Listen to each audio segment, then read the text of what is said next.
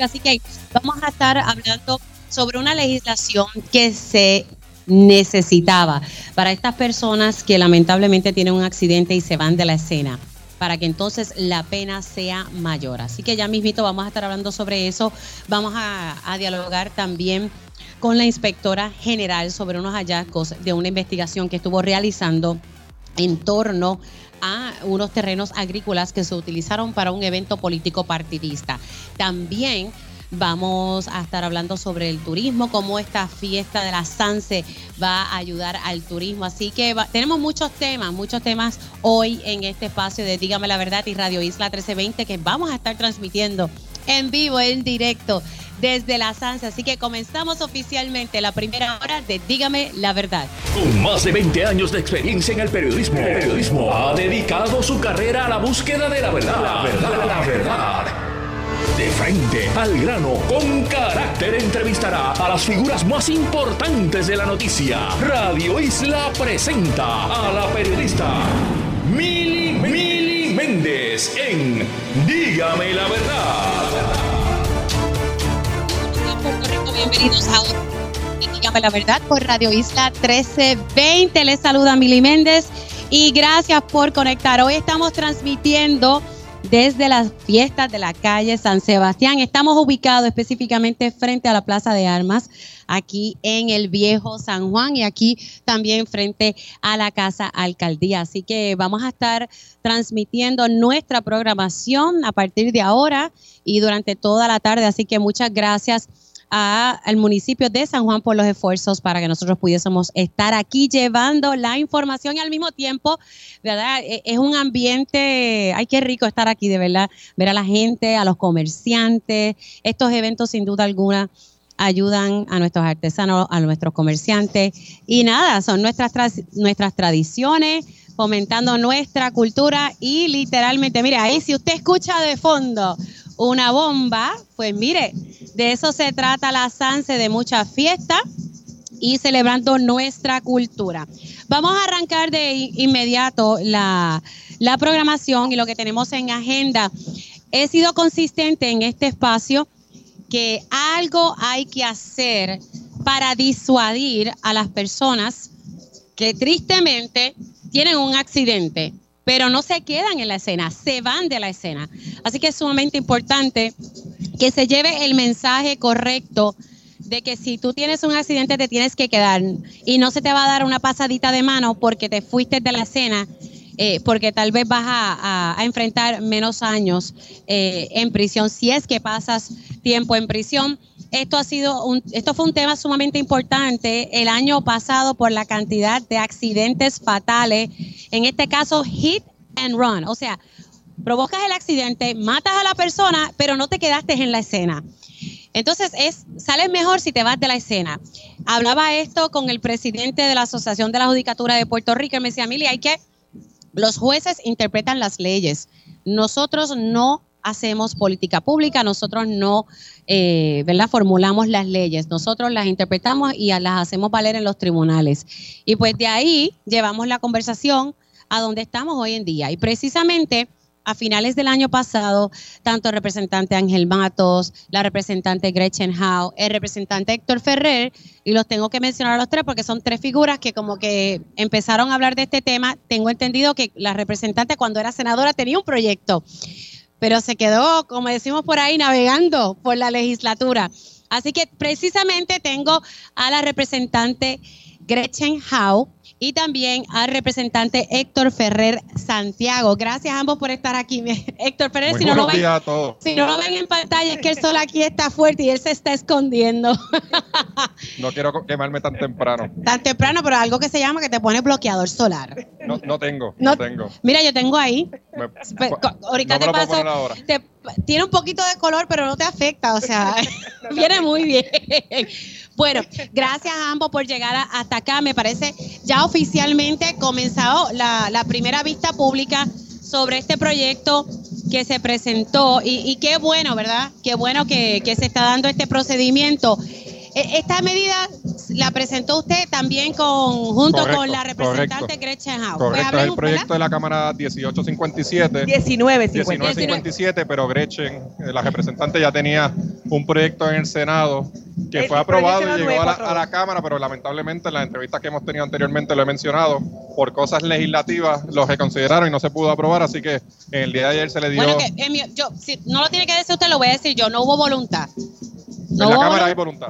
Claro, pero en el Senado se quedó y ella estuvo en el Senado, claro. así que ahora está en la Cámara. Pero qué triste que, pues, que no pasó nada, pero vamos a seguir intentando. En resumidas cuentas, hay 71 accidentes eh, de hit and run en los últimos dos años la policía de Puerto Rico aún no nos puede decir, ¿verdad? Porque no estaba eh, quien, quien investiga estos casos, si cada una de esas personas que ocasionaron esos accidentes se pudo poner bajo la custodia del Departamento de la Policía y se le pudo radicar cargo. Ayer el Departamento de Justicia lamentablemente no fue ni envió ponencia, así que no pudimos ah, hacerle pero estaban Citados. Estaban citados, se excusaron. Eh, pero en resumidas cuentas, los proyectos, el proyecto lo que busca es pues aumentar de 10 años a 15 años la pena de reclusión de aquellas personas que hacen un gitarrón, como estaba mencionando al principio, hay una laguna, hay una zona gris que lamentablemente se dio durante la legislación de, la ley de tránsito en la cual la persona que hace un and si se va, la pena son 10 años. Si la persona se queda, pero eh, en el examen que le tienen que hacer de sustancias controladas sale positivo o sale con .08 más de alcohol, la persona tiene 15 años automático. Así que la, cualquier persona que vaya a tener un gitarrón y estaba consumiendo alcohol, que es la mayoría de estos casos, se va a ir a la fuga porque son 10 años. bueno, cualquier asesor legal le va a decir, mira muchacho, vete, síguelo, o muchacha, vete y síguelo, porque vas a salir mejor. si te va. Y ese no puede ser el mensaje, representante. Pues mira, Mili, mucho, muchas gracias por la oportunidad de acompañarte en esta transmisión de la fiesta de la calle San Sebastián. Mi saludo a cada una de las personas que se van a dar cita, que disfruten, que lo hagan responsablemente, ¿verdad? Esto viene a tono con lo que estamos buscando con este proyecto de ley. Lo comencé desde julio de 2022, cuando era senadora por el distrito de Guayama, eh, allá en el Senado de Puerto Rico. Viene a raíz de diferentes acercamientos, reclamos, incidentes que me habían contado de diferentes personas, que cercanas o no, de personas que pertenecen a grupos de motoras, eh, a personas que habían sufrido un familiar, que se habían dado la fuga a la persona que ocasionó el accidente. Así que ciertamente me di la tarea como legisladora de atender esta eh, estos reclamos de algunas personas que se me acercaban, pero qué bueno entonces que brinco a la Cámara y me entero de que el proyecto del Senado, pues por alguna razón, bajó a votación final, fue aprobada a votación final, pero una sesión posterior fue llamado a reconsiderar. Así que lo, especialmente, como decimos, lo engavetaron. Pero entonces qué bueno que entonces estoy en el cuerpo hermano, en la Cámara de Representantes de Puerto Rico, y coincido con el compañero Héctor Ferrer y también eh, coincido con el compañero Ángel Mato, donde los tres teníamos unos planteamientos de diferentes personas y los tres teníamos unas enmiendas al Estado de Derecho actual. Así que nos unimos Héctor Ferrer y yo en ese proyecto que ya se había aprobado en el Senado, lo hicimos a través de la Cámara, y entonces incorporamos sus enmiendas con las que había presentado para hacer el proyecto de ley 1957. Eh, Ángel Matos hizo también su planteamiento y estamos trabajando los tres proyectos. Ayer, como tú muy bien dices, eh, se dio inicio a la vista pública. Yo no pude estar presente porque no, no, no, no, me enteré a tiempo para poder estar presente, pero no eso no le quiero restar importancia y valor a este, asunto. Pude escuchar parte del el testimonio de los papás del casito que fue en el eh, Carlos, ¿qué se llama él? El, ¿Cuál tú dices? Bueno, es que son tantos los casos. El que fue sentenciado y, ah, ya. Entonces escuché reclamo de esa joven y era desgarrador ver cómo ellos pues se sentían un poco que no había hecho justicia, ¿verdad? Y eso eh, refleja lo, que habíamos recibido en ese momento cuando estos hit and run se daban y la persona se, daba, se daba la fuga. Pues yo lo que estaba buscando, o lo que estoy buscando precisamente, es que en el, en el término de desvío de sentencia y eh, fianza diferida, pues que no sea automático, porque ahora mismo eh, la persona que se queda responsablemente puede haber unas, unas circunstancias donde la responsabilidad puede ser compartida o se puede ser menos ante esa persona que ocasionó el accidente, pero si te vas pues ya estás demostrando que no querías enfrentar lo que realmente sucedió o no podían contar con tu relato. Pues entonces estamos buscando apaciguar de que esa persona no se vaya, que se quede y enfrentemos el Estado de Derecho actual. Pues entonces también vemos como en esta ocasión el tratamiento para una persona que se quede en la escena es igual para aquel que se fuga. Pues estamos buscando cómo una persona pues tenga eh, el, eh, el derecho, el Estado de Derecho claro de que, mira, si me quedo, este va a ser el proceso. Si me voy, este va a ser el proceso. Para que ciertamente estemos claros de que cuando hay un, un accidente, pues podamos mantenernos en la escena. Entonces, eh, someternos a ese proceso correspondiente. Pues estamos buscando cómo eh, cambiar ese Pues Estado de precisamente, Derecho. siguiendo esa línea, que ayer fue la primera vista pública, se- lamentablemente justicia se, se excusó, pero la mayoría de las ponencias de, de quienes asistieron a esta vista fueron de man- positiva, excepto una, ¿verdad? De que la Sociedad para la Asistencia Legal que se opone. ¿Cu- ¿Cuál es la postura de la Sociedad para la Asistencia Legal de oponerse a este proyecto? Está en contra de todo, a favor de nada.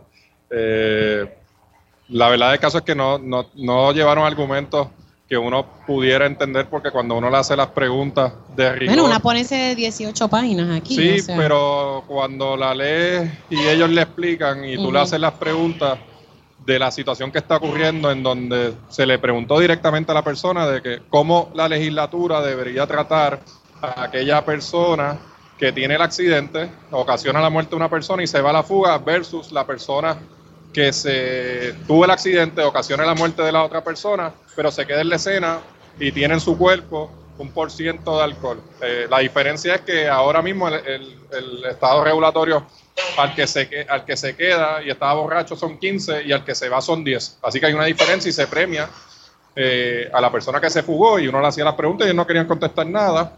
Y con la fianza, eh, que ellos dicen que se limita, la, no se está limitando la fianza, lo que se está estableciendo en el proyecto es que las personas que se van a la fuga El se le tiene que poner el grillete.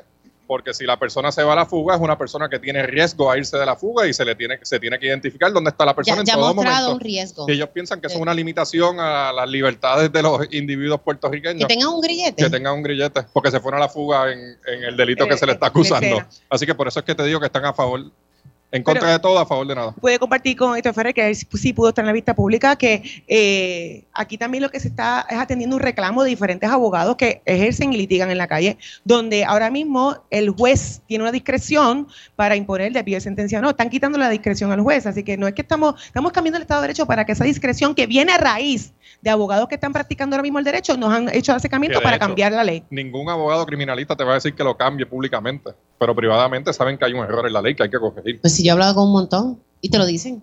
Bueno. O sea, y, y ese no puede ser el mensaje, vuelvo y recalco. Hay que hacerlo, hay que, hay que llevar a cabo las vistas públicas, hay que analizar las posturas de todo el mundo. Yo siempre favorezco todo eso, pero hay que buscar resolver este asunto. No podemos seguir viendo familias destruidas porque se le mató a un ser querido y no hay justicia. Entonces la persona no cumple ni siquiera nada de cárcel. Bueno, hay, es- hay quienes dicen, no, que está en su casa con un grillete. Oye, la persona se fue de la escena. Ese no, el mensaje que estamos enviando, sí, dale, guía borracho, mata a alguien, vete de la escena que vas a estar bien. Y peor no, aún, Mili, la policía de Puerto Rico lo que está diciendo es que los casos eh, o que los casos de embriaguez al conducir bajo los efectos de sustancias controladas, específicamente el alcohol, están subiendo, están aumentando. están Así que probablemente los casos de hit and run también van a aumentar. No, no, Bueno, embriaguez, ya no llevan sé dos- si- más- no- Aumentaron. 257 personas ebrias ya han, ya han deteni- detenido en la, la- en la calle y el año pasado cerró con más de 6 mil casos de embriaguez en la calle. No, y, y hablando con la Comisión para la Seguridad en el Tránsito, las estadísticas, no sé si ellos las compartieron con, con ustedes, pero las estadísticas que ellos compartieron es que había aumentado de manera dramática los hit and run. O sea, hay un problema. Y lo dicen las estadísticas. Y las estadísticas sirven para establecer política pública y para corregir lo que no está bien o lo que no está funcionando. Así que la Comisión para la Seguridad el Tránsito está a favor. Están a favor. eh, la mayoría de las estadísticas que no se trajeron en las ponencias, la comisión las solicitó para que una vez podamos hacer el informe de la medida se pueda incluir. Importante destacar que la- la- el proyecto todavía no es final y firme, sino que se están Claro. eh, escuchando a todas las voces No, de, está ver, de- públicas. de ver de qué manera podemos mejorar el proyecto, porque de las conversaciones que hemos tenido informalmente sabemos que tenemos que buscar la manera de crear probablemente un atenuante para la persona que se quede en la escena Claro. versus al que se va.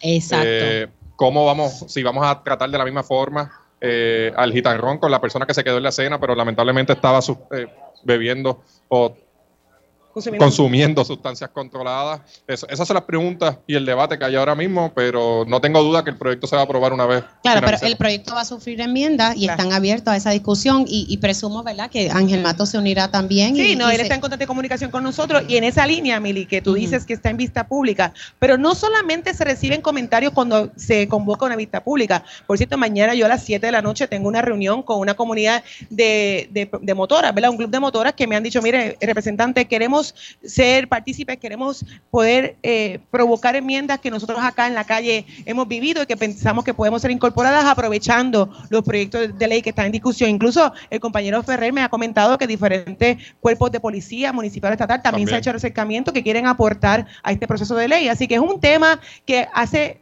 apenas la semana pasada sufrimos la pérdida del jinete, la promesa del jinete, y tú escuchas el desgarrador relato de sus familiares pidiendo que la persona que ocasionó el accidente, pues por favor se entregue o que dé cara para eh, poder eh, un poco concluir su proceso, ¿verdad? Así que lo que estamos pidiendo es que es un tema muy importante, es un tema que vivimos todos los días en las calles, pues que se sigan acercando a Héctor Ferrer, Ángel Mato a esta servidora Gretchen Hao para poder nutrir de proyecto con la realidad de lo que hay que atender. No, sin duda alguna hay que ¿verdad? darle paso a esto y ojalá que se pueda llegar a un, a un proyecto de consenso y que resuelva el asunto. No queremos que entonces los tribunales se digan, no, lo que pasa es que la ley no. Y nosotros entonces eh, hay una laguna que no se ha atendido. interpretamos las leyes de que la verdad tienes, tienes razón. la razón, tienen la razón. No, Hay una zona gris, hay una zona Así gris. que en- en- esa en- zona gris en vamos a tratar de arreglar. Yo sé que no todo siempre es blanco y negro, hay zona gris, pero en esta ocasión no podemos dejar esa zona Y gris. explicar que también el proceso legislativo, para bien o para mal, eh, es, él es un poco lento. O sea, no es que de la noche a la mañana Bueno, y ahora en esta sesión más lenta todavía, porque Pero- va a ser una sola sesión. es una sola sesión, a menos que se convoque una extraordinaria por el gobernador a partir de julio Sí, sí, porque esta sería la última sesión del cuatrienio. del cuatrienio es porque correcto. estamos en año electoral, así que bueno, ¿y cómo está la cosa en el PPD? Muy buena. Muy buena. La ¿Está calle está Trabajando prendida. duro. Vive, sobrevive el PPD. está caliente como el sol ahora mismo. Chacho, tú estás- esto está Y dicen que este año va a ser más caliente todavía, así que el popular Ay, viene con fuerza y calor. Ay, madre mía. Bueno, gracias a ustedes por llegar hasta acá. Me parece que este es un proyecto sumamente importante y de seguro le voy a estar dando seguimiento al mismo. Gracias a Algo ti. tenemos que hacer. Así que, representante Gretchen Hao, gracias. Gracias a ti, Mili. Representante Héctor Ferrer Santiago, gracias. Gracias, Mili, y a los puertorriqueños que se den cita a las calles San Sebastián. Por favor, y empieza hoy. la pasa bien y si, pues, ¿verdad? No, no, no está en condiciones para manejar. eh, hay, Uber, muchas, hay, taxi, hay, hay muchas formas de llegar a, a su Chofer casa designado. de manera segura y se está proveyendo eh, transporte público y que puedan llegar a distintas áreas. Así que pueden llegar seguros a su hogar. Gracias a ambos. Gracias a ti Y también. precisamente vamos a, a estar hablando eh, sobre el tema de los servicios que está dando el municipio de San Juan en estas fiestas de la calle San Sebastián. Y le doy los buenos días. Esto de la ceguera es una cosa muy mala. Valerie Rivera, ella es la directora de la Oficina de Desarrollo de la Mujer. Qué bueno verte este año nuevamente. Gracias por estar con nosotros. Cogen confianza ese micrófono. Sí. Y ahí eso es todo tuyo.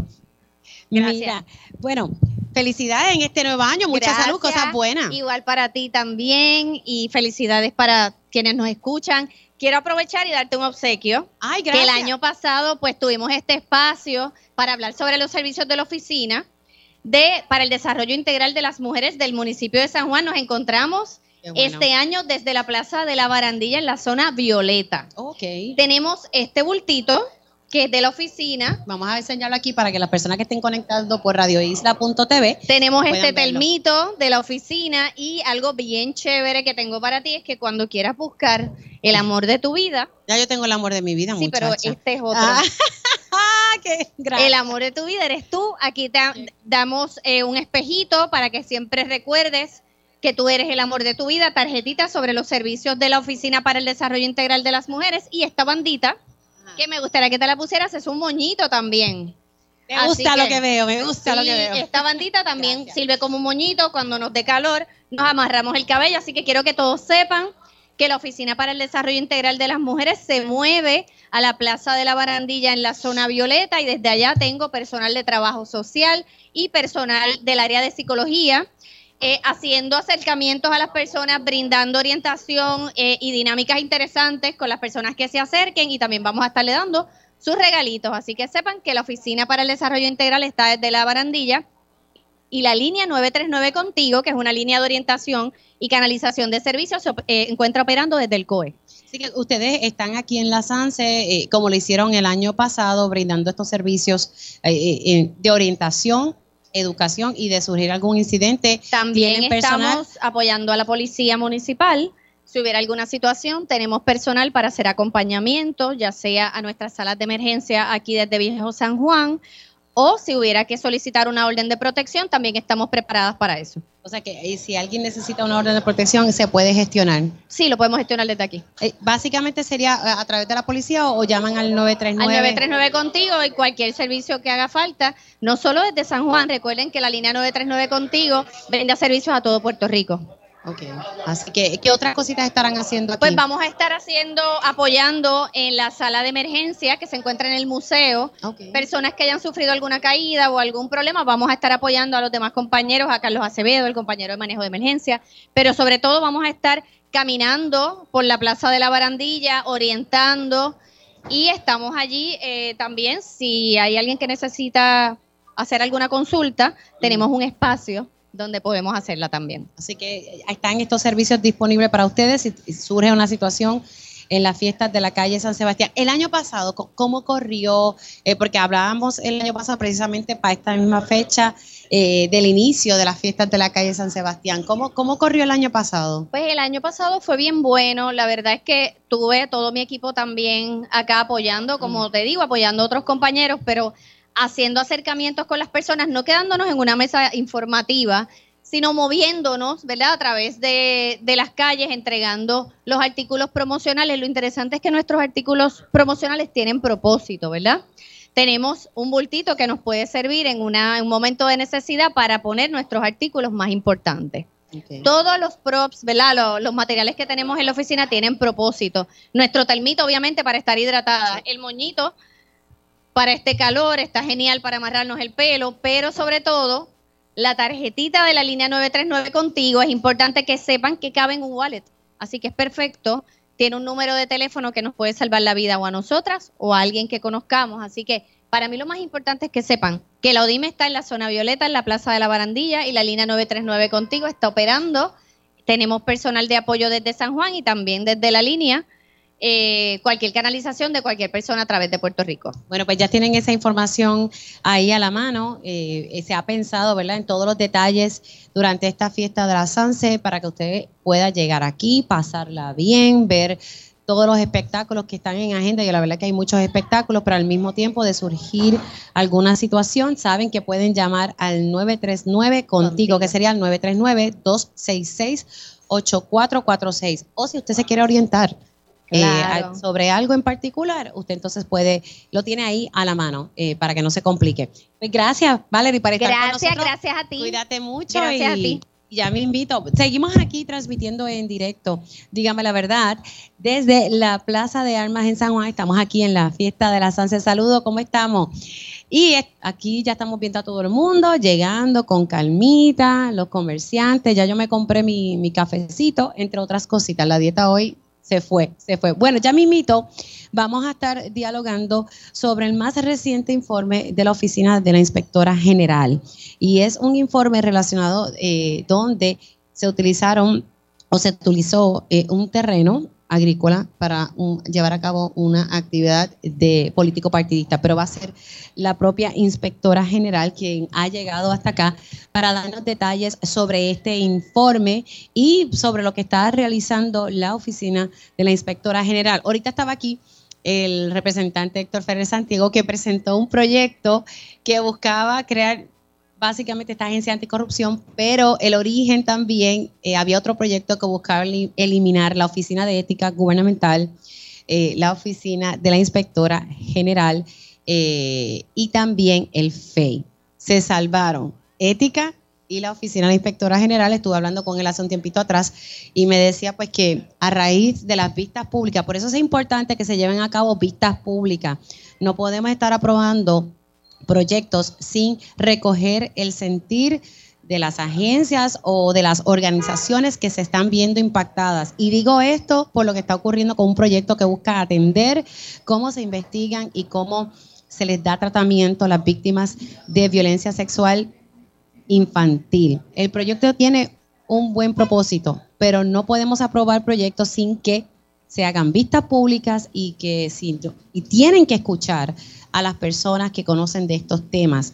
Y lamentablemente lo que está buscando el presidente de la Cámara es bajar un proyecto sin recoger el sentir de las organizaciones que atienden la violencia sexual infantil, que dan los servicios. Pues por eso es importante que siempre se lleven a cabo vistas públicas. Héctor Ferrer tenía una intención y se percató en las vistas públicas hablando con los expertos que tenían que existir la oficina del inspector general como la oficina de ética gubernamental.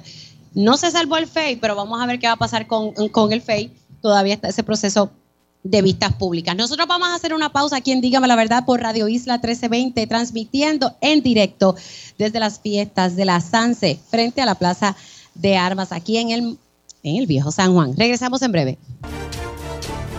Regreso aquí en Dígame la Verdad por Radio Isla 1320. Les saludan Billy Méndez y gracias por conectar transmitiendo en directo desde las fiestas de la Sanse. Estamos ubicados específicamente frente a la Casa Alcaldía y la Plaza de Armas aquí en San Juan y ya sabe, usted puede llegar tempranito, yo subí sin ningún tipo de problema, pero salí tempranito de casa para llegar aquí junto a ustedes. Así que si usted tiene en agenda y hay muchas cosas interesantes que puede ver, la agenda artística también está muy buena, así que llegue con calma tempranito, la pasa bien, se come su bacalaíto, sus cheese como estoy yo aquí, se rompió, ya la dieta se fue. Y mi cafecito, aunque está haciendo calor, uff, el sol, eh, heavy, heavy, heavy, heavy. Bueno, como les dije, vamos a estar hablando sobre el más reciente informe que ha publicado la oficina de la inspectora general. Y este informe es bastante interesante eh, y tiene que ver, ¿verdad?, con irregularidades en el uso de un terreno agrícola, pero que quiero que sea mejor la, la propia inspectora general quien nos pueda dar los detalles ¿verdad? De, esta, de este informe, la investigación que se hizo, los hallazgos que ellos encontraron. Así que le doy los buenos días a la licenciada Ibelis Torres, utuadeña, igual que yo, una jibarita de por allá de, de Utuado. ¿Cómo estás? Muy bien, gracias Mili, siempre por la oportunidad que nos brindaste de compartir contigo, con toda tu audiencia. Eh, aquí, pues feliz, ¿verdad?, de estar compartiendo en este espacio en las fiestas de la calle San Sebastián, del barrio Caguana de Utuado, como bien indicado. Cerquita del barrio Ángeles de Utuado. Eso está, mira, cerquitita. Sí cerquitita. Oye, que mucha gente de Utuado está por ahí siempre en los medios y en distintas funciones. Eso es para que ustedes vean que Utuado produce, produce. Produce. Inspectora, hablemos de, este informe, me, llamó bastante la atención. Estamos hablando del uso de, un terreno agrícola para un evento o una actividad político-partidista. Sí, es correcto, ¿verdad? Eh, antes de eso, también ahorita mencionabas el proyecto de la Cámara 1701, que ya, ¿verdad?, saca a la oficina del inspector general y hoy tuve la oportunidad de conocer al representante Héctor Ferrer, no, lo, no lo, había conocido. frente a frente. Así que me puse a la disposición para discutir cualquier asunto relacionado, ¿verdad?, a los poderes, funciones y deberes de la oficina del inspector general, que era, pues, precisamente recoger esa función de auditoría interna que, pues, no se llevaba en las agencias del gobierno y ahora la oficina de manera eficiente y eso es el producto de este informe que se realiza en la Autoridad de Tierras de Puerto Rico y donde la oficina del inspector general pues eh, identifica que que estaba destinado para fines en su contrato, específicamente agrícolas y un terreno, ¿verdad?, con eh, protección a esos fines, pues se utilizó y fue subarrendado para actividades político-partidistas, aun cuando explícitamente el contrato disponía que no se podía usar para esos fines. O sea, una persona, aquí estoy dando, ¿verdad?, sin nombre, sin nada, pero es una figura, alquila este terreno agrícola que es propiedad del gobierno de Puerto Rico, lo alquila para alegadamente utilizarlo para esos fines entonces hizo una actividad político-partidista que está claramente prohibido por contrato. Correctamente. Y de eso, eh, este, esto, ¿verdad? Surge también de que el terreno no se podían realizar además estructuras eh, permanentes, así que se identifica además que se habían construido una serie de estructuras en concreto que no estaban autorizadas para realizarse dentro de los predios de este terreno en el municipio de Aguada. Eh, evaluando toda la información con la Oficina del Contralor Electoral, validando todos los datos, validando lo que está establecido en el contrato, realizando también inspecciones oculares a lo que fueron las facilidades, pues se eh, identifica un caso incumplimiento con lo que eh, dispone el contrato de la Autoridad de Tierras de Puerto Rico que tiene este terreno protegido para fines agrícolas. Y la Oficina del Inspector General emitió una orden donde se le solicita a la autoridad de tierras que muestre causa por las cuales no se debe dejar nulo este contrato, que claramente está en un incumplimiento con las disposiciones que se establecen tanto bajo la ley de la autoridad de tierras como el contrato que fue pactado eh, con el arrendador principal del terreno. Me llama la atención, eh, creo que hay un denominador común y es la autoridad de tierras. No es la primera vez que ustedes hacen señalamientos a la autoridad de tierras. Si, si mi memoria no me falla, creo que hablamos sobre algo, no era como esto, pero sí una situación con la autoridad de tierra que en un momento dado el secretario de Agricultura lo puso en duda y después tuvo que reconocer que usted tenía la razón. Eso es así, ya verdad hemos hecho varios informes con la autoridad de tierra, de hecho actualmente hay unos procesos administrativos de una querella que está en proceso eh, con el exdirector de la autoridad, posteriormente él renunció a su cargo eh, después de que la oficina del inspector general pues eh, concluyera su proceso de ah, renunció. Sí, renunció, ¿verdad? No, desconozco las razones. Ojalá que haya renunciado a su a las posibles aspiraciones políticas que tenía. Y eh, tenemos otros informes que, y otras investigaciones y otros procesos de evaluación sobre la autoridad de tierras, porque el fin de la oficina del inspector general es validar y asegurarse que dentro de esas auditorías internas que se realizan en las entidades gubernamentales se lleven a cabo las correcciones necesarias para poder evitar que estas cosas sigan sucediendo. Antes probablemente esto no salía a la luz pública, esto antes no eran situaciones que se identificaban o que se atendían como parte del alcance, pero ahora con la jurisdicción dicción de la Oficina del Inspector General sí podemos verla. De hecho, tan reciente como las pasadas semanas también hemos publicado otros informes eh, donde inclusive en lo que es el Departamento de Seguridad Pública identificamos unos eh, incongruencias con 14 millones de dólares donde les requerimos al Departamento de Seguridad Pública que realizara una auditoría forense a los efectos de poder certificar eh, cuál había sido verdad el tracto de eh, contable de ese dinero y un auditor forense y perito en la materia pudiera eh, atender esa situación. También. Eh, ¿En qué se usaron esos 14 No, desconozco a raíz de la consolidación de los departamentos, la información contable, se perdió el registro y asimismo lo exponemos en el informe y por eso es que se pide que se haga una auditoría forense donde se pueda validar el tracto de los fondos y si el departamento recibió o no y si utilizó o no los fondos para los fines que habían sido establecidos en, la, ¿verdad? la resolución eh, presupuestaria. O sea que la realidad es que estos 14 millones del Departamento de Seguridad Pública hasta ahora se fumaron. Nadie sabe en qué se utilizó porque no se ha hecho esa auditoría forense y por eso entonces ahí es que se supone que sepamos. Y se hizo un requisito de que dentro de los 60 días respondan, posteriores a la publicación del informe, a la oficina del inspector general. Y yo creo que poco a poco, ¿verdad? Muchas, en muchas instancias las agencias eh, eh, pues no estaban acostumbradas a recibir este tipo de requerimientos. A ser fiscalizadas. A ser fiscalizadas y ahora pues eh, hemos estado firmes en este proceso, también haciendo la salvedad en todas nuestras publicaciones de que si eh, la entidad no provee la información, no ofrece los datos y no toma las acciones correctivas, se iniciarán los procesos administrativos que ya hemos iniciado en la oficina del inspector general y por eso pues ya ha habido procesos de querellas que han sido radicados en el foro y que han sido atendidos para poder buscar específicamente que las personas responsables pues tomen verdad debida diligencia sobre las acciones que se les solicitan. O sea, el, procedimiento de alguien no cumplir con una directriz de la Oficina de Inspector General es que se inicie entonces un proceso de querella. La ley 15 dispone que la Oficina del Inspector General tiene la facultad de imponer sanciones administrativas. sanciones administrativas que son como multas o no. como multas, exactamente. Podrían ser multas o podrían ser referir a la autoridad nominadora también para que tome acciones correctivas o disciplinarias. Siempre recalco que la oficina del inspector general no puede eh, erradicar cargos, no puede llevarse pero puede, a pero puede referir a justicia. Pero puede referir, pero la ciudadanía pues a veces espera, ¿verdad? Que como están acostumbrados a, otros eh, métodos donde arrestan o, o tienen otras facultades a nivel federal, en el caso de Puerto Rico eso no es así y la oficina del inspector general tiene jurisdicción únicamente sobre las ramas ejecutiva. Entiéndase que nosotros no podemos eh, auditar ni municipios ni la legislatura. Y ha habido proyectos eh, legislativos en dirección a que también las oficinas de auditoría interna de los municipios sean independientes producto precisamente de los resultados que han visto en los informes de la Oficina del Inspector General, que son completamente transparentes y que ahora pues tienen, ¿verdad?, un elemento de fiscalización efectivo. Así que también siempre hacemos el llamado a la ciudadanía de que este informe, por ejemplo, de la Autoridad de Tierras vino producto de un planteamiento de una persona, donde le protegemos el anonimato conforme a la ley y por eso hacemos el llamado a que si las personas información que pueda dar paso a llevar y conducir un proceso de intervención por parte de la Oficina de Inspector General de la rama ejecutiva, pues nos lleguen eh, con los datos y la información correspondiente para nosotros poder eh, iniciar ese proceso de evaluación. Eh, eso es increíble, o sea, la persona alquila esta finca agrícola del gobierno de Puerto Rico y no solamente hace una actividad político-partidista en, en este terreno, también levanta unas estructuras. ¿Las estructuras eran para qué propósito, inspectora? Pues la, el detalle del propósito para el cual fueron las estructuras, ¿verdad? No lo tengo ahora disponible, sin embargo fue una estructura en concreto. Y mm. claramente se dispuso que no hubo permiso para establecer una estructura permanente, porque el terreno es un terreno protegido para fines únicamente agrícolas.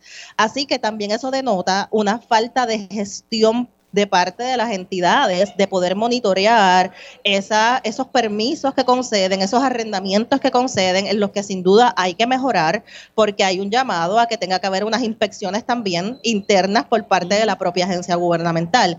Y eso pues es parte de lo que nosotros buscamos que se atienda, porque no es el primer terreno que la autoridad de tierras tiene arrendado, así que debe haber otros terrenos y lo importante es garantizar que se dé para los fines en los cuales esos terrenos están protegidos en la ley. Qué lamentable que que una agencia tan importante como la Autoridad de Tierras no esté haciendo o no se esté fiscalizando estos contratos. Estamos hablando que son terrenos agrícolas, no es cualquier cosa y eso es por falta de fiscalización. Yo estoy segura que tal vez la persona, las personas que fueron a la oficina del inspector general tuvieron que tal vez hacer el acercamiento a la agencia para que tomara cartas en el asunto. Y es ese proceso de que no se rinden cuenta. Claro, porque las personas obviamente pues eh, sienten ese sentido de, impotencia, ¿no? De, no poder quizás, de ver cómo las cosas ocurren y que no hay unas consecuencias sobre ello. Y eso es lo que tenemos que ir cambiando. Y yo creo que, la oficina del inspector general ha traído ese elemento de poder eh, presentar por lo menos públicamente todas las eh, intervenciones que ha hecho. Claro está, siempre digo, no la vamos a poder mirar todo, es imposible, pero lo que esté dentro de nuestro alcance humanamente, poder atenderlo y poder mirarlo, sí lo vamos a, por supuesto, atender Dentro del ¿verdad? Eh, inspectores o, investigadores que hacen este procedimiento, auditores, no sé si es el nombre correcto, usted tiene su oficina. Sí, somos cerca de 120 empleados, recordando que los auditores que fueron eh, transferidos a nuestra oficina eran auditores que ya existían dentro del gobierno de Puerto Rico, que estaban en las agencias, distintas agencias gubernamentales, y que ahora se consolidaron con el mismo presupuesto bajo la oficina del inspector general. Así que la oficina del inspector general siempre lo recalco, porque a veces escucho la retórica por ahí de que, ah, ¿verdad? Dinero, gasto, y la oficina del inspector general ya es presupuesto que estaba previamente asignado, nómina que estaba previamente asignada y que ahora se con consolidó bajo esta entidad gubernamental, garantizando algo bien importante dentro de la auditoría eh, interna, que es el principio de objetividad e independencia. Antes eso no existía porque le respondían a los propios jefes de las agencias gubernamentales. La oficina del inspector general ahora tiene, ¿verdad?, un funcionario independiente con un nombramiento a término que fue confirmado por Cámara y Senado y que se requirieron, ¿verdad?, unos credenciales académicos para poder ocupar el cargo. Y eh, esa, esa figura, que es esta servidora, la inspectora general, y Belis Torres, ¿verdad?, que es la persona que está a cargo de entonces aprobar esos informes de auditoría que muy bien han realizado los auditores y hemos visto los resultados que hemos podido dar de lo que había antes, que no teníamos nada, a lo que tenemos ahora, que tenemos más de 300 informes publicados. Bueno, y, vamos a dar tengo que irme a la pausa. Eh, vamos a darle el número de teléfono de las personas, cómo pueden denunciar eh, irregularidades donde sí la oficina del inspector general tiene injerencia. Señores, recuerden que es en la rama ejecutiva. Eso es así, en las agencias y corporaciones públicas, el 787-769-7979. Esa es la línea confidencial, 787-679-7979. Si se siente más cómodo, también lo puede hacer a través de nuestra página electrónica. Eh, allí verán un enlace de Informa o el correo electrónico informa.oig.pr.gov. Y con mucho gusto, pues personal capacitado y adiestrado podrá atender cualquier planteamiento que tenga para poder eh, hacer la evaluación correspondiente. Licenciada Ibelis Torres, gracias por estar aquí y, qué bueno, ¿verdad? Que podemos escuchar un poco más de todo lo que está haciendo la oficina del inspector general porque a la gente le gusta saber, escuchar que sí se está haciendo algo. Así que gracias por estar con nosotros. Gracias a ti. Antes de irnos a la orden. pausa, eh, ya según la información que ha trascendido públicamente, identificaron al hombre asesinado en la avenida Kennedy. Estamos hablando, y este fue un asesinato eh, que ocurrió el pasado martes a las 2 de la mañana. Estamos hablando que la persona eh, que fue asesinada el pasado martes, Adam Morales Sepúlveda, de 32 años, eh, que es oriundo del municipio de Río Grande, con domicilio en barrio obrero. Esa es la información que ha trascendido en torno a este asesinato. Nosotros hacemos una pausa aquí en Dígame la Verdad, transmitiendo en directo desde las fiestas de la calle San Sebastián. Estamos ubicados eh, frente a la Plaza de Armas aquí en el Viejo San Juan. Hacemos una pausa y regresamos en breve. Dígame la verdad. Dígame. Las entrevistas más importantes de la noticia se escuchan aquí. Mantente conectado. Radio Isla 1320. 1320. Conéctate a radioisla.tv para ver las reacciones de las entrevistas en vivo. En vivo. Esto es Dígame la verdad con Mili 20.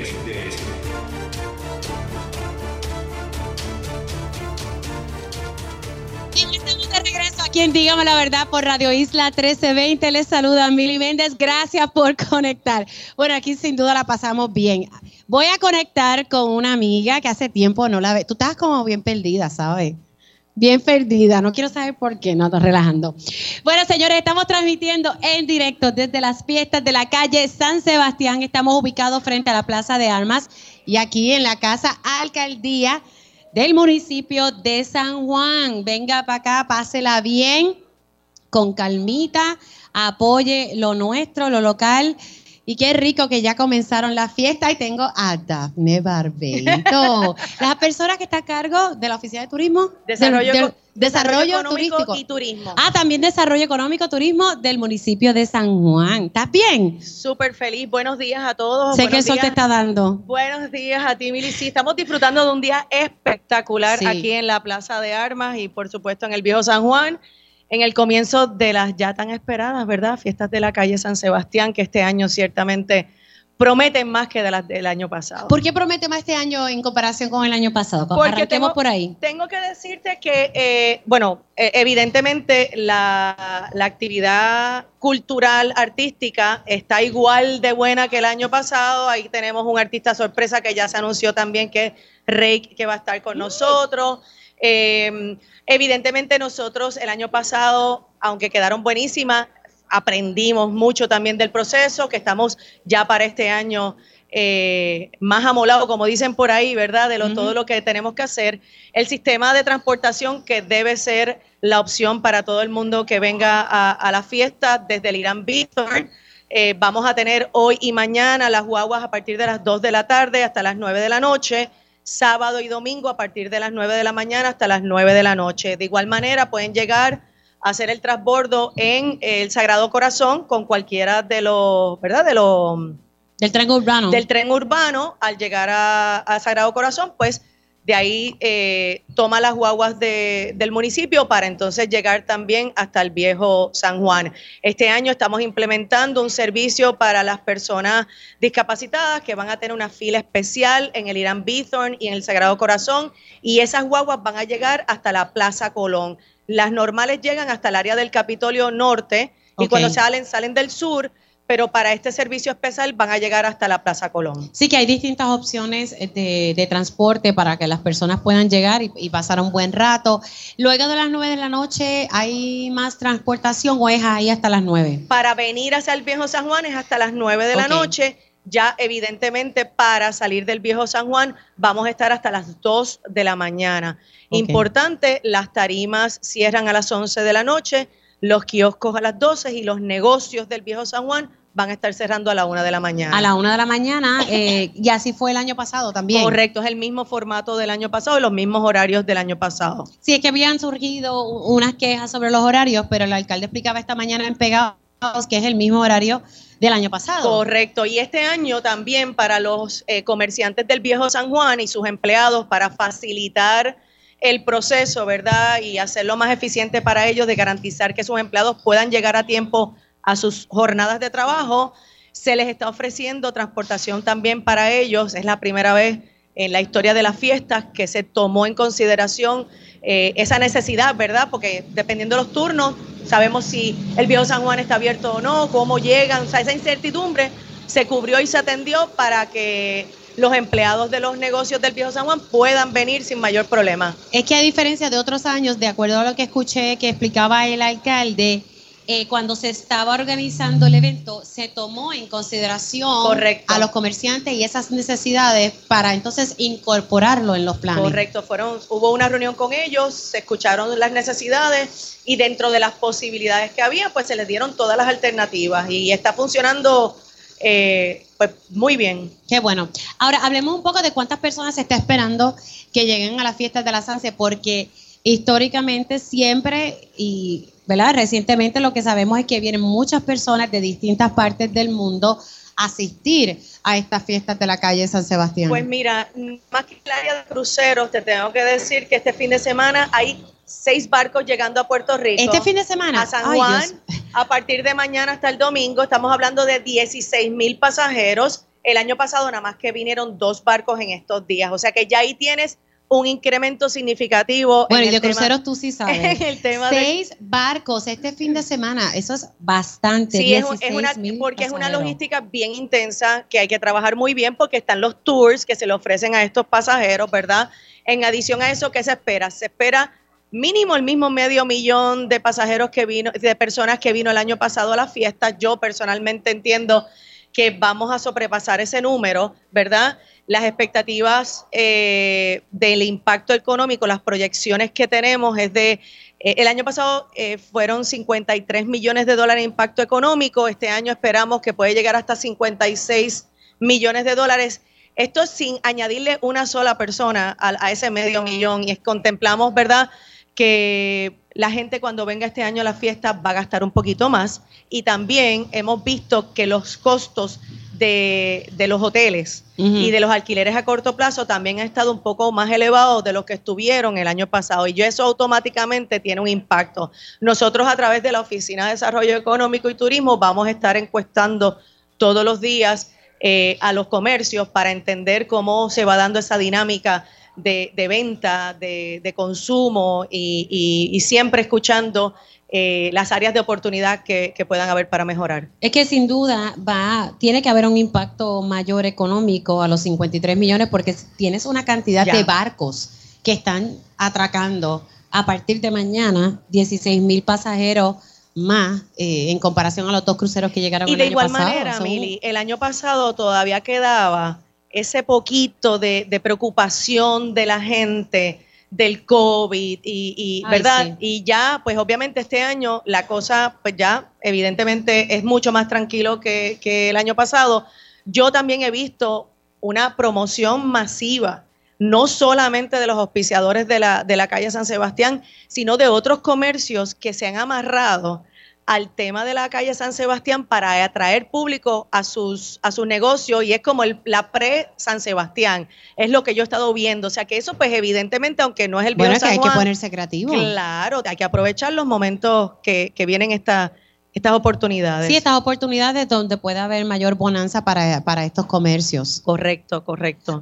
Además del turismo, que sin duda alguna y este beneficio económico, siendo ya la directora de Desarrollo Económico y de Turístico aquí en el municipio de San Juan, ¿qué otras áreas de, oportunidad trae la, la, SANSE? Pues, obviamente el reconocimiento de los artesanos, aparte de los que históricamente vienen al, al, cuartel Vallajá, que es del Instituto de Cultura, nosotros como municipio, a través de la Oficina de, Turismo Municipal, tenemos un, grupo de artesanos que van a estar también en diferentes lugares eh, ubicados y también le hemos dado espacio a 20 microempresarios, o sea, que no son artesanos, que, tienen otros productos y servicios para que también tengan la oportunidad de exponerse y, y que tengan ese reconocimiento, esa visibilidad de la cantidad de gente que va a venir aquí.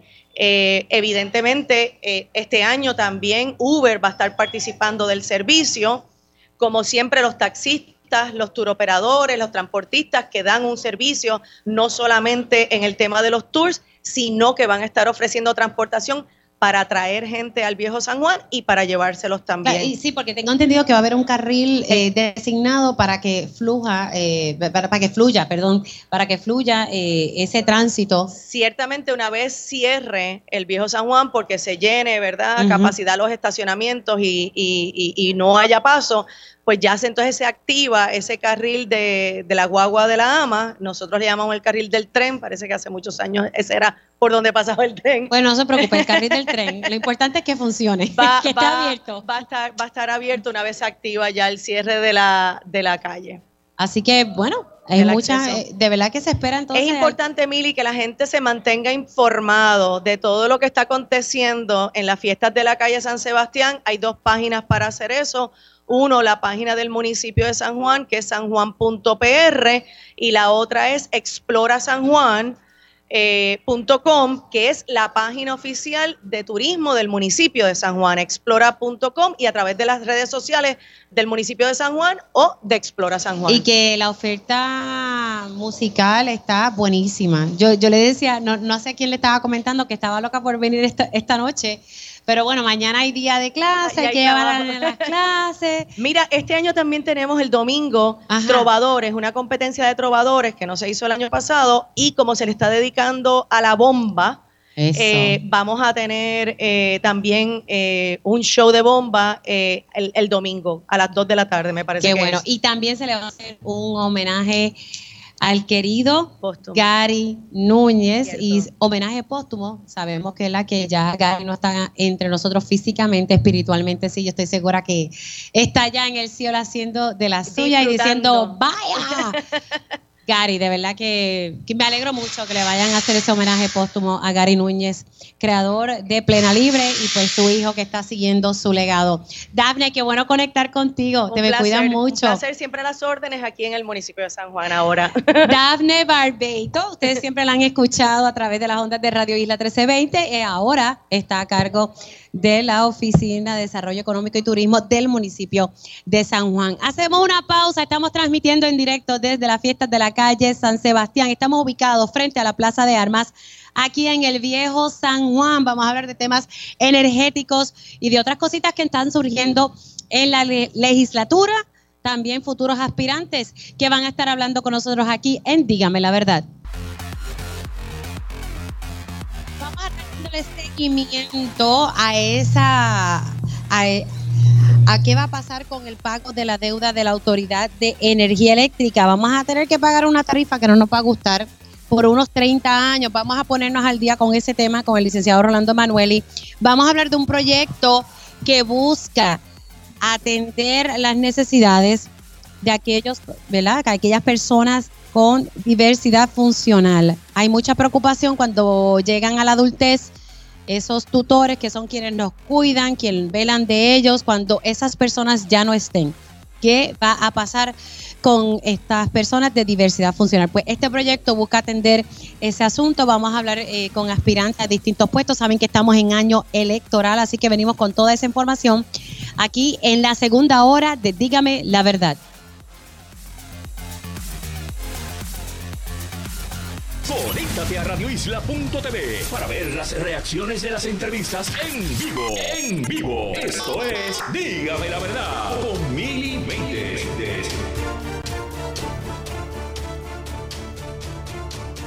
Y ya oficialmente comenzamos la segunda hora de Dígame la verdad por Radio Isla 1320. Hoy transmitiendo en directo desde las fiestas de la calle San Sebastián. Estamos ubicados frente a la Plaza de Armas aquí, justo en la Casa Alcaldía de San Juan. Así que usted está cómodo para poder llegar hasta aquí. Usted puede, si tiene planes de estar aquí en las fiestas de la calle San Sebastián, sabe que pueden comenzar a llegar tempranito, pueden utilizar el transporte público. Lo importante es que usted la pase bien y si se da unos palitos de más, por favor, busque un transporte para que usted pueda llegar seguro a su hogar, no guíe bajo los efectos del alcohol. Vamos a, ser responsables. Hay muchas opciones de cómo usted puede llegar de vuelta y seguro y segura a su casa. Están los distintos servicios, ya sea el taxista, el Uber, la guagua, los servicios de transporte que está ofreciendo el municipio de San Juan. Bueno, señores, si usted todavía no sabe qué va a estar comiendo, recuerde, saborea lo que te encanta por menos en McDonald's. Pide hoy tus favoritos en oferta y llévate un McCombo grande de 10 McNuggets con 50% de descuento por solo 4 dólares con 10 centavos. ¿Sí? Tus McNuggets por menos. Te llevas un McCombo grande de 10 McNuggets por solo 4 dólares con 10 centavos al pedirlo por la app. Importante, lo tienes que pedir por la app. McDonald's ofertas y delivery. Dale sabor a tu día y dipea como te encanta hoy. Para pa, pa, me encanta. Bueno, siendo ahora las 11 y 1 de la mañana, voy con el licenciado Rolando Emanueli. Ahora llega en Dígame la Verdad el analista y licenciado experto en promesa, Rolando Emanueli, al día con la Junta. Y por fin conecto con el licenciado Rolando Emanueli. Licenciado, qué bueno verle. Igualmente, Mili, estamos Ya no es por teléfono, vivo. ya nos vemos. Estamos en vivo y aquí en la Plaza de Armas, listos para la Sanse, ¿no? Sí, bueno, usted, usted está listo, ¿verdad? Yo, yo estoy loca por quedarme, pero no puedo. las ganas, las ganas mías. Bueno, vamos a dialogar sobre algo sumamente importante. Es un tema que en este espacio siempre lo hemos estado desarrollando y siempre me gusta explicarle todo esto a la ciudadanía. Mucho se ha hablado de que viene un aumento en la factura de luz por concepto al pago de la deuda de la Autoridad de Energía Eléctrica. Esto es un proceso bastante técnico, tedioso, que ha tomado mucho tiempo y que es parte del proceso de quiebra. Y es la última quiebra que queda por resolver. Y que tristemente a mí no me gusta la idea de que yo tenga que pagar un préstamo que el gobierno fue el que lo cogió, pero entonces yo ciudadano lo tengo que pagar. Es como si el licenciado Rolando Manuel y comprara una casa y me dijera, mira, te toca a ti pagarla. ¿Te ¿Cómo? pasó la libreta? No, pues, ¿por qué? Ese es literalmente el escenario que tenemos y es un, es un cargo fijo por 30 años. O sea, 35. 35, pues mira, más todavía, me, me vas a dar un dolor de cabeza mayor. La realidad es que vamos entonces a ponernos al día qué ha pasado con este proceso legal técnico aburrido, porque lo es, pero al final del día yo quiero que usted entienda que es importante que estemos al tanto del mismo porque va a representar un impacto a su bolsillo. Así que, licenciado, ¿qué es la que hay con, con este tema del pago de la deuda de la Autoridad de Energía Eléctrica? Bueno, Mili, estamos en un proceso de descubrimiento de pruebas donde están tomándose deposiciones, que es eh, interrogando a los peritos que rindieron informes en el caso. Aquí hay tres tipos de peritos. Pon el micrófono en confianza. Sí, no hay problema. Peritos que están diciendo que Puerto Rico no puede pagar el cargo híbrido, peritos de la Junta que dicen que Puerto Rico sí puede pagar y peritos de los bonistas que dicen, no, Puerto Rico puede pagar mucho más. Así que hay testimonios contradictorios sobre cuánto se puede pagar. Eso afecta la viabilidad del plan. Si. Puerto Rico no pudiese pagar, como dice Alameda, como dice Ramón Cao, como dice Caraballo Cueto, Tom Sancilo, pues Puerto Rico no, no puede tener ese plan de ajuste de la deuda y habría que buscar otra alternativa. La Junta es la que decide qué es lo que Puerto Rico puede pagar. Y hasta ahora está diciendo que hay que pagar un cargo híbrido, que es lo que tú mencionaste, que es injusto porque a nosotros no nos debe tocar la irresponsabilidad de los que gerenciaron la Autoridad de Energía Eléctrica que la llevaron a la quiebra. Y el proceso de quiebra, lo hemos dicho muchas veces aquí, Mili, tiene muchas alternativas para que eso no ocurra. Pero la Junta escogió voluntariamente pagarle a los acreedores por encima de las necesidades del país, por encima de las necesidades de reconstrucción. Luego de eso, Mili, vienen las objeciones al plan que vienen a final de este mes. Y sabes que hemos mencionado que se puede objetar si usted tiene su negocio o usted personalmente Y, quiere que- objetar. y- y, señora, hay oportunidad de objetar oportunidad. todavía. En Radio Isla 1320 están saliendo unos anuncios explicándolo y el Colegio de Abogados está haciendo unos esfuerzos haciendo con unos varias. esfuerzos, varias facultades de derecho Sí. están apoyando, muchas organizaciones. Y si usted no sabe a dónde ir, vaya a la página nomasaumentos.com. Ahí puede calcular cómo le va a afectar su, el cargo híbrido de usted. Puede también hacer los contactos para que le ayuden a preparar una objeción, porque sí es importante que usted se queje y usted vaya a las actividades, pero es más importante que radique una moción para que la jueza tenga todo el panorama de cómo esto nos va a afectar.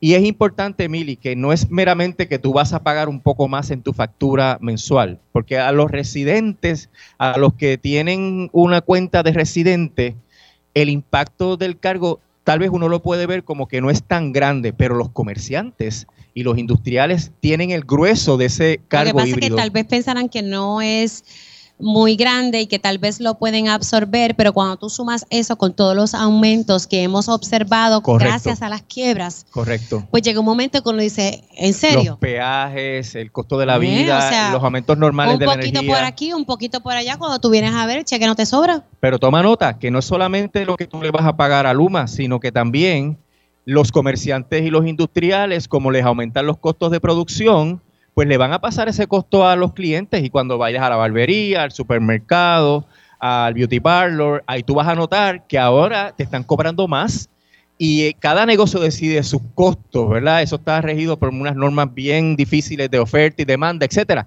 Pero lo que está claro es que si tú no puedes operar porque tus costos son muy altos, tú cierras o aumentas los, los honorarios, los costos de tu servicio.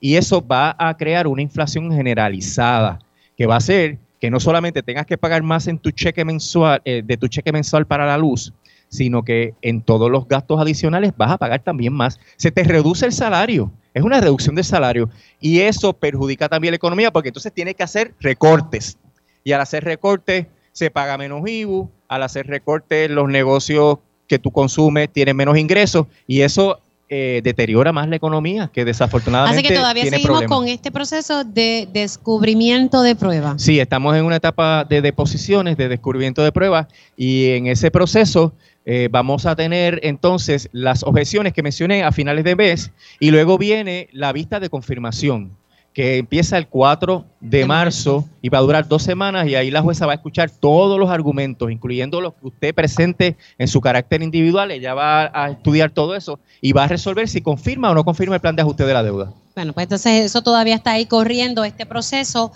Ahora, ¿qué ha pasado? Porque en un momento dado había trascendido de que la Junta de Control Fiscal quería cancelar, sacar del panorama lo que queda del convenio colectivo de Lautier. Eh, sabemos que la matrícula de Lautier se redujo y, y lo sé porque estuve hablando con Ángel Figueroa Sí. Jaramillo, pasado presidente, que lo que quedan son como 156 o 190 y pico de, de la matrícula como tal, de lo que queda. Ahora, ¿qué, ¿por qué ellos buscan eliminar el convenio colectivo? ¿Qué ha pasado con eso? Porque se presentó entonces eh, un recurso en, en, Sí, en torno a presentó esto. la Junta una moción para rechazar el convenio colectivo porque dicen que como el convenio establece una cláusula de que tiene que haber un sistema de retiro y la Junta quiere eliminar el sistema de retiro, hay que entonces eliminar el, convenio colectivo. Ahora mismo eh, hay una vista señalada para el 24. El Autier presentó su oposición diciendo que el trámite que siguió la Junta no cumple con los requisitos de la ley y de la jurisprudencia pero estamos esperando una decisión de la jueza sobre cuál va a ser el alcance de la vista, si va a ser una mera vista argumentativa o va a ser una vista con testigos y evidencia. La UTIER entiende que la Junta tiene que probar que hizo todos los esfuerzos de buena fe para negociar unos cambios al convenio colectivo. La UTIER dice que esos esfuerzos no se llevaron a cabo. Y eso es una cuestión de prueba. Nosotros estamos esperando la decisión durante el día de hoy y eso va a determinar cuál va a ser el alcance. Pero hasta ahora la vista se va a celebrar el día 24 en Nueva York. Eh, no hay eh, un cierre total a la posibilidad de que se siga conversando con la Junta. Eh, hay una posibilidad de que pueda haber algún acuerdo con la Junta, pero hasta ahora el trámite sigue para la vista del 24 y la jueza tendrá que resolverlo. Sí, que ahí ustedes tengan un panorama claro de qué les espera. Sí, en términos del proceso, eh, están todas las alegaciones ya hechas. Estamos esperando las- la decisión de la jueza sobre cuál es el mecanismo que se va a seguir en la vista, pero como quiera, la vista se va a, a celebrar, salvo que la jueza la posponga. La jueza podría escoger posponerla porque a lo mejor no tiene el espacio para ese día. Mm. Y eso lo sabremos durante el día de hoy. O sea, hoy en horas de la tarde. Debe estar resolviendo la jueza ese punto sobre cuál es el trámite que se va a O seguir. sea, que todo hasta ahora sigue ahí eh, pending. Para el 24, correcto, Ok, sí. Perfecto.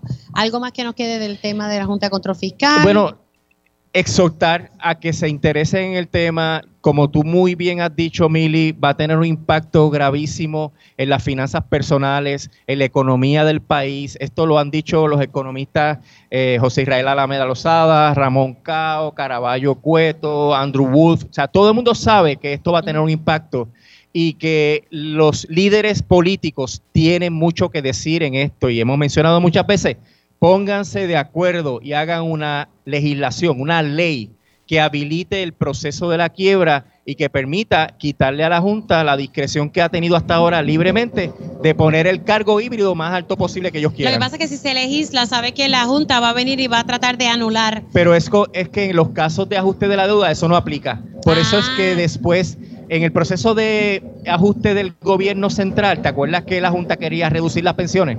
La legislación habilitadora dijo, no, no las puedes reducir. Ese es el único espacio que tiene la legislatura, es cuando se está trabajando una legislación habilitadora para un plan de ajuste de la deuda. Mientras se haga para otros propósitos, la Junta puede intervenir y puede anular la ley. Para eso no. O sea, que lo que usted está diciendo es que la legislatura puede entonces presentar una medida que prohíba que se implemente ese cargo. Exactamente, y el gobernador tiene que firmarla, que ha habido aprobaciones de la legislatura y el gobernador no las ha firmado, o sea que tiene que ser un esfuerzo bipartita para ayudar a este país. Y eso es lo que no hemos visto, pero todavía hay espacio.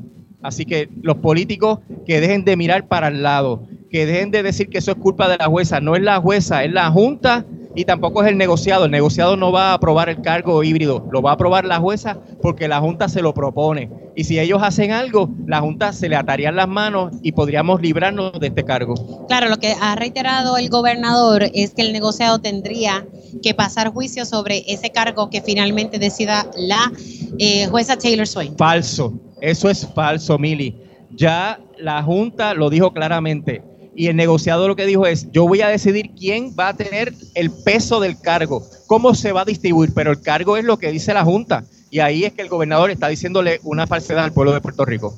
Sí, es que se juegan con las palabras. Sí, eh, y, realmente lo que hace es pateando la lata para evitar las consecuencias políticas que esto tiene en, en cuanto al proceso de primaria.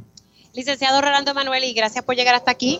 Siempre estamos a la Emily. Ahora regresa a trabajar. Cerquita, ¿verdad? Y sí, estamos cerca y que disfruten las fiestas. Ay, yo con la. Bueno, que todo el mundo las disfrute. Estoy loca por quedarme, pero no me puedo quedar, lamentablemente. Licenciado, gracias. Se me cuida mucho. Hasta luego. El licenciado Rolando Emanuel y hablando sobre este proceso de quiebra de la Autoridad de Energía Eléctrica y que hay que esperar en, porque se estará dando este proceso de descubrimiento de prueba. Y recuerde que usted puede formar parte de este proceso objetando este cargo que se busca imponer para pagar la deuda de la Autoridad de Energía Eléctrica y en no más deuda.com, no más deuda, no más aumento.com, no.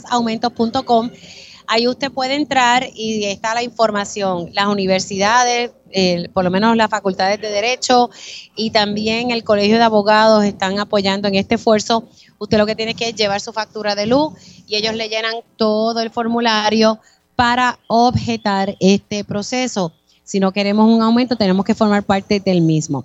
Y precisamente lo voy a coger donde el licenciado Rolando Manuel lo dejó, de que la legislatura puede, que sí puede aprobar eh, una ley que impida que este cargo fijo se implemente para pagar la deuda de la Autoridad de Energía Eléctrica. Y también vamos a estar hablando sobre un proyecto que busca atender las, las preocupaciones que tienen los tutores con hijos, con diversidad funcional. Me acompaña el representante Jesús Hernández Arroyo. Él es del Distrito 26, pero está a cargo ahora de la Comisión de Energía, Alianzas Público-Privadas. La comisión tiene un nombre más largo que eh. lo vamos a dejar ahí. Representante, gracias. Gracias por estar aquí. Gracias a ti, Mili. Buenos días para ti y para toda la gente aquí en la Plaza Pública, ¿verdad? Aquí en el Bío San Juan, las fiestas de la calle San Sebastián, un evento eh, trascendental en Puerto Rico, así que estamos contentos de estar aquí contigo en el programa la mañana de hoy. El, licenciado Rolando Emanuel me comenta y, fíjese, me, explica que como se hizo también con, este proceso de quiebra eh, de la deuda del gobierno de Puerto Rico, se salvaron las pensiones de muchos de los jubilados y que aquí la legislatura puede aprobar una medida para que no simplemente este cargo en la factura para pagar la deuda. Él dice que en estas circunstancias sí se podría hacer. ¿Habría voluntad en la Cámara para hacerlo? Ciertamente, de la Cámara de Representantes, sí. Nosotros hemos, ¿verdad? Eh, hemos, desde que hace seis meses, ¿verdad? Asumimos la presidencia de esta comisión. Hemos sido enfáticos en ver, eh, número uno, la recuperación del sistema eléctrico, pero también hemos sido enfáticos en llevar no tan solo a Luma, Genera, al negociado, a la autoridad para tocar de cerca cada uno de los aumentos que se le ha dado ¿verdad? a los constituyentes. Así que en ese sentido vamos a mirarlo de cerca Sabemos que este tipo de legislación tiene que ir en aprobación en conjunto con el gobernador. Eh, y si ciertamente el licenciado hace mención de que la Junta eh, no tendría objeción, nosotros vamos a sentarnos a mirar de cerca si hay una legislación que se pueda hacer para Él lo que dice es que se puede hacer una medida muy similar y, y, lo que él dice es correcto, ¿verdad? Cuando se estuvo negociando eh, y cuadrando la deuda del gobierno central, recuerdo que el presidente de la Cámara de Representantes fue enfático y puso en, en esa pieza que no se iban a tocar las pensiones. Y la realidad es que se logró. Obviamente fue un esfuerzo bastante cuesta arriba, pero se logró. Y él dice que ese mismo mecanismo se puede implementar aquí para evitar que ese cargo eh, fijo por 35 años, pues porque a la larga esto va a tener un efecto en la economía. Definitivamente. Y, y si al punto que se trajo previamente con las pensiones se puede atribuir un tipo de ley y similar. vamos a estar mirando de cerca, obviamente con el presidente, todo el equipo de trabajo, para darle paso, porque todo lo que pueda beneficiar al pueblo de Puerto Rico va a poder contar con este servicio como presidente de la comisión.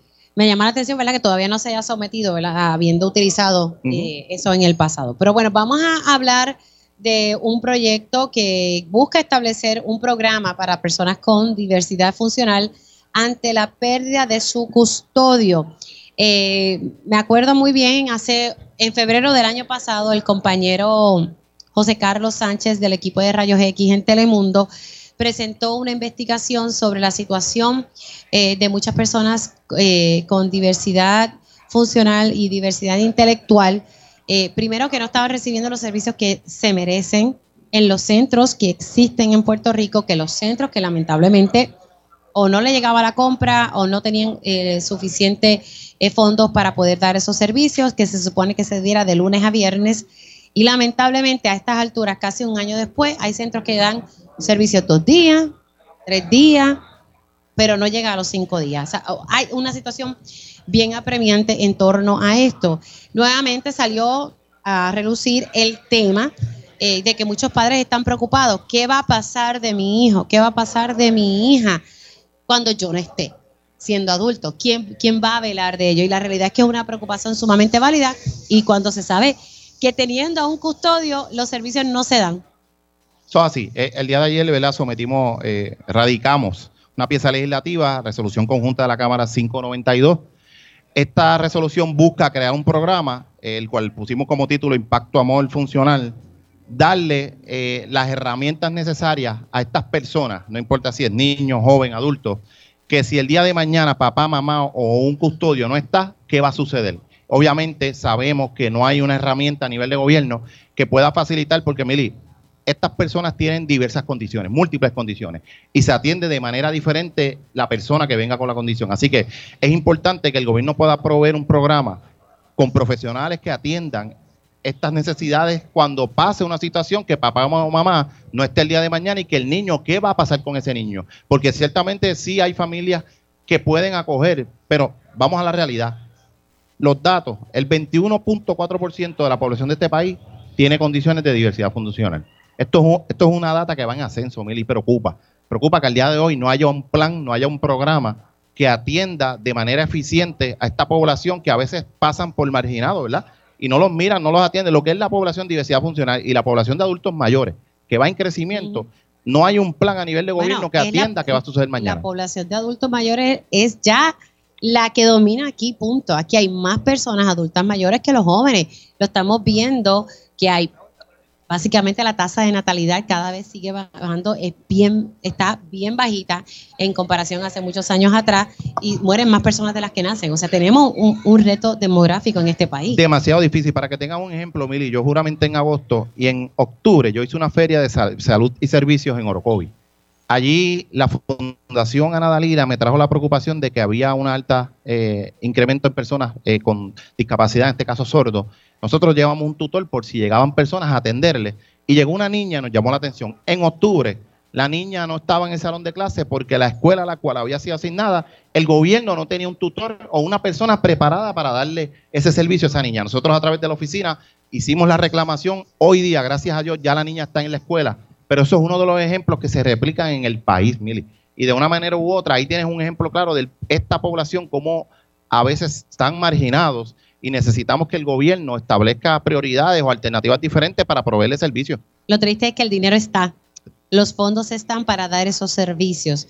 Y la pregunta que siempre hago es por qué tiene que trascender públicamente o por qué hay que tocar la puerta de un legislador para que esos servicios se den, porque para eso están allí, para que se den esos servicios. algo similar me pasó a mí con, con una estudiante en la escuela superior, sorda, necesitaba una intérprete de señas para ella poder estudiar. Y si no es porque sale públicamente, no se resuelve. Yo creo que eh, hay una falta de estructura, supervisión a nivel de las oficinas gubernamentales en el gobierno. Yo creo que eh, una mala práctica de la ejecución, a la, ¿verdad? Porque el, pueblo, hoy día el país exige ejecución de los gobiernos. Y obviamente nuestra responsabilidad como legisladores es darle seguimiento, eh, fiscalizar estas agencias para asegurarse que hagan el trabajo de manera correcta. Y vemos una falta de estructura, una falta de supervisión, y ahí es donde eh, raya en, lo, ¿verdad? En, este tipo de eventos tan tristes, donde hay dinero y al día de hoy eh, tenemos eh, gente con diversidad funcional que no recibe el, servicio. educación, para que tengan un ejemplo, yo creo que Puerto Rico es, es de las jurisdicciones a nivel de Estados Unidos que recibe más dinero, recibe mucho más dinero que otros estados. Y yo me voy por las escuelas de mi distrito 26 mil y me da pena ver cómo todavía las escuelas el día de hoy están 20 años atrás y no me, no me hace no me no me hace sentido que el gobierno, el Departamento de Educación reciba tanto dinero y que las escuelas eh, no estén aptas para darle la educación que los niños y los jóvenes merecen. Vamos a hacer una pausa, voy a continuar la conversación en el próximo segmento con el representante de Jesús Hernández para que me hable, para que me hable un poquito más en detalle de la medida eh, y ese propósito y cómo se va a alcanzar. Estamos transmitiendo en directo desde las fiestas de la calle. Conéctate a radioisla.tv para ver las reacciones de las entrevistas en vivo. En vivo. Esto es Dígame la verdad con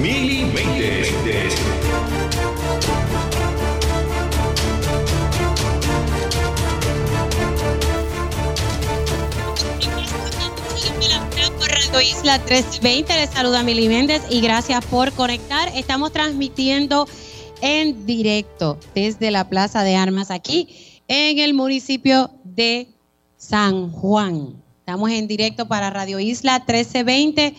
Bueno, hace una brisita bien rica, pero tengo que reconocerles que el sol está caliente, está dando bastante. Así que, pero la temperatura todo está muy, muy, muy chévere para que usted suba con calma y llegue aquí a la fiesta de la calle San Sebastián. Hay varias opciones de transporte que está ofreciendo el municipio de San Juan, pero también están los taxistas, está Uber, usted puede coger el tren.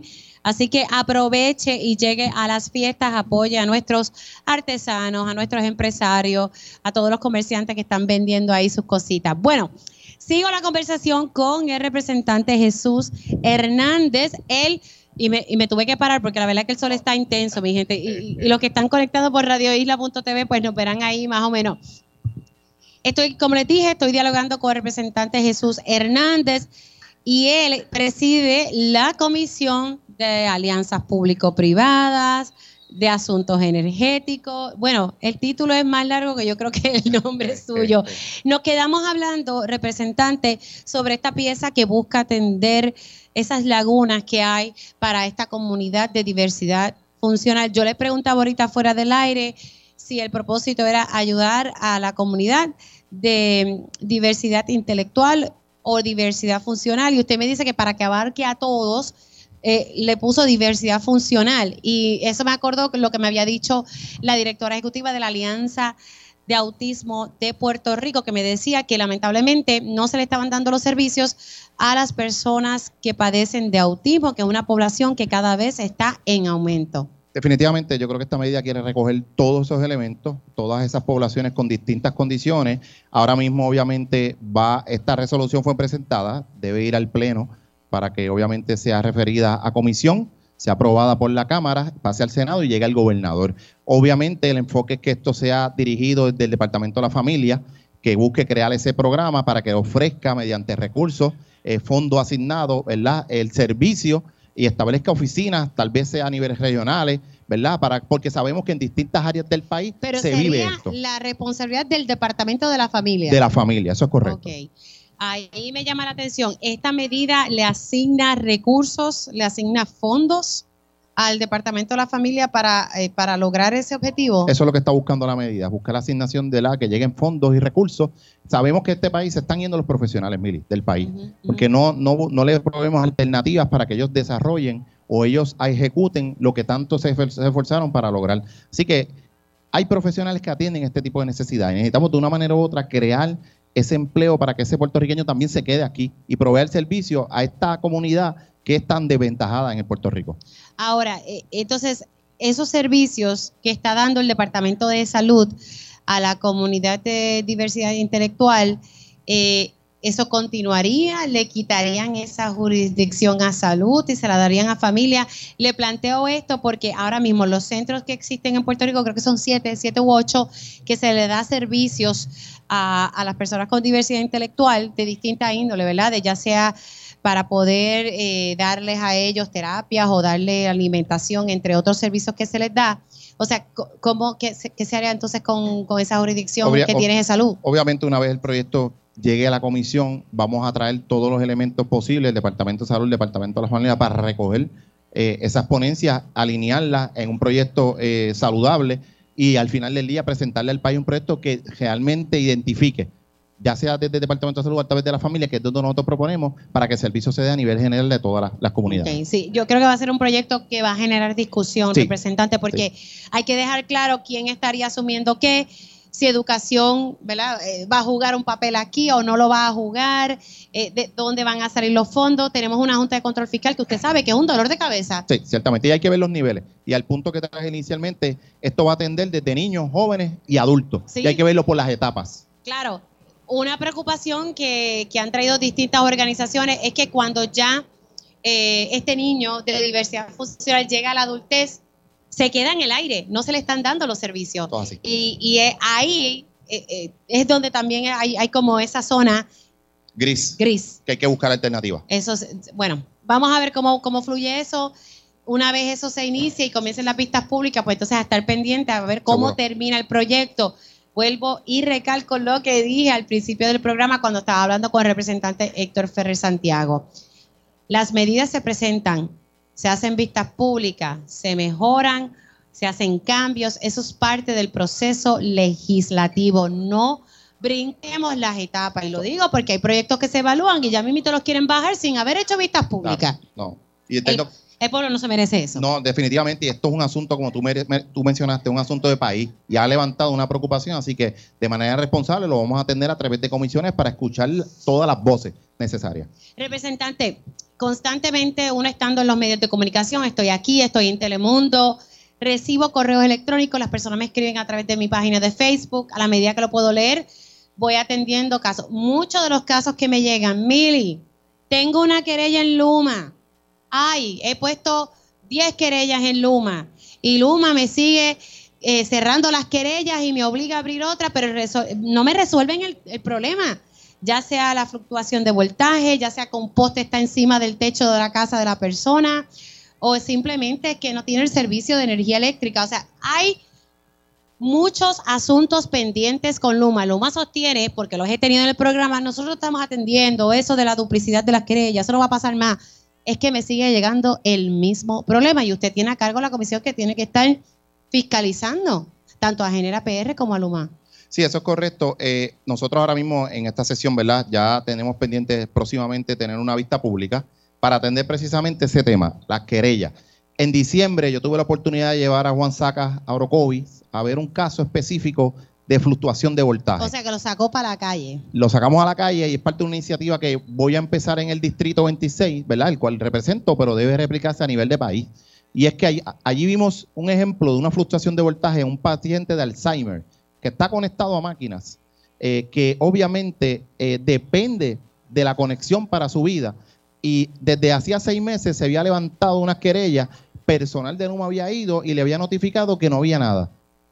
Falso. Encontramos una situación Obviamente al otro día la situación se resolvió, gracias a Dios. Bueno, la claro, persona- porque llevaste el CEO Claro, nada más y nada menos claro. que de Luma. Pero, pero eso es un claro ejemplo que se le presentó a Juan Saca y a su grupo de trabajo de la falta de productividad y eficiencia en términos administrativos cuando se levanta una querella. Y nosotros presentamos una resolución para atender ese sistema. Desde cuando se abre una querella, ¿qué sucede? Cuando llega al centro, ¿cómo la atienden? ¿Cómo definen la, la querella, Mili? Porque hay una querella que puede ser por cambio de foco, por cambio de interruptor, por cambio de poste. Y ese tipo de, de querella cuando llega, yo entiendo que no la están definiendo por prioridad porque tú ves aperturas de querella que duran dos años.